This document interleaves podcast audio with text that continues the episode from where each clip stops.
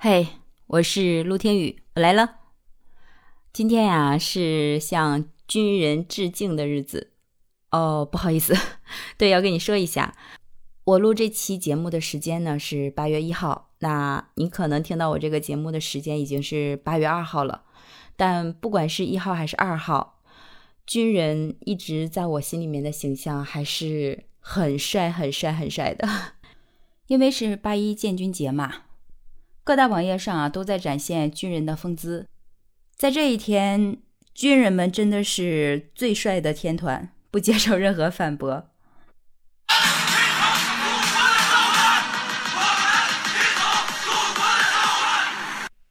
真的，就这一声齐整整的“我们听从祖国的召唤，我们听从祖国的召唤”，喊的真的是让人热血沸腾的，而且。我发现，就是我的年纪慢慢往上涨之后，你就会有一些情怀和爱国精神吧。小的时候可能没有这种感觉，就是学历史也好，听故事也好，就真的只是听听而已。但是，当你经历过一些事情之后，你就会觉得说，祖国真的他的怀抱太暖太有爱了。以往真的没想过这个问题，所以今年啊，我就特别想知道，说八一建军节这一天是怎么来的呢？它经历过怎样的历史和故事呢？那今天咱们就聊聊这个事儿吧，好不好？说到八一建军节，就不得不说南昌起义了。南昌起义的时间啊，就是八月一日。那为什么要纪念这一天，把这一天设为建军节呢？是因为呢，在一九二七年这一年发生了很多大事，先是四一二政变，再是七一五事变。因为政治的各种动荡催化了南昌起义，所以呢，我们起义的目的啊，就是为了反抗反动派的屠杀行动，救人民于水火之中。当我了解到这儿的时候啊，我其实就有点心潮澎湃了，觉得好幸福呀！我们生活在这个和平的年代。而我们的生活都是这些伟人给我们挣来的，所以接下来我们再看啊，到底发生了什么事情呢？为了反抗啊这次反动派的屠杀政策呢，我们党呢在七月份的时候进行了改组，进而，在八月初的时候就发动了这场南昌起义。起义的时间啊是八月一日的凌晨两点，按照作战计划呢，我们是从边缘的几处守军开始进攻的。一直作战到天快要亮的时候，我方部队呢是歼灭了守军三千余人，缴获枪支呢五千余支，还有七十万余发的子弹，可谓是一个大全胜啊！紧接着在八月二号的时候，我们就拿下了目的地，我们的队伍呢就已经在南昌集中了。在这场战役胜利之后呢，起义军休息了三天左右，我们就继续南进了，和对方进行了多次的交战，双方啊都是损失惨重的。最后，起义军大概只剩下了八百余人，而我们的队伍最初却是有一万三千余人。在一九二八年四月的时候，到达了井冈山，和毛主席领导的秋收起义的部队合在了一起。而秋收起义的部队是在一九二七年九月九号的时候由毛主席领导的。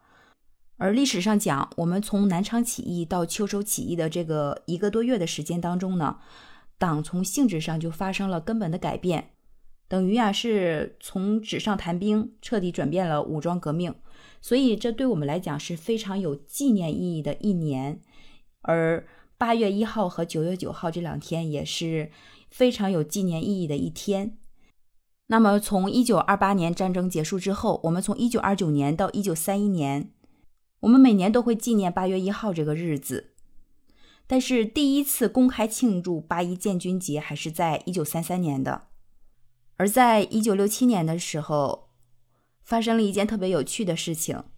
这一年的七月份呢，毛主席到上海视察工作，在接受下属的工作汇报之后呢，就听见他在说：“说有人建议啊，将建军节改成九月九号，您看怎么样？”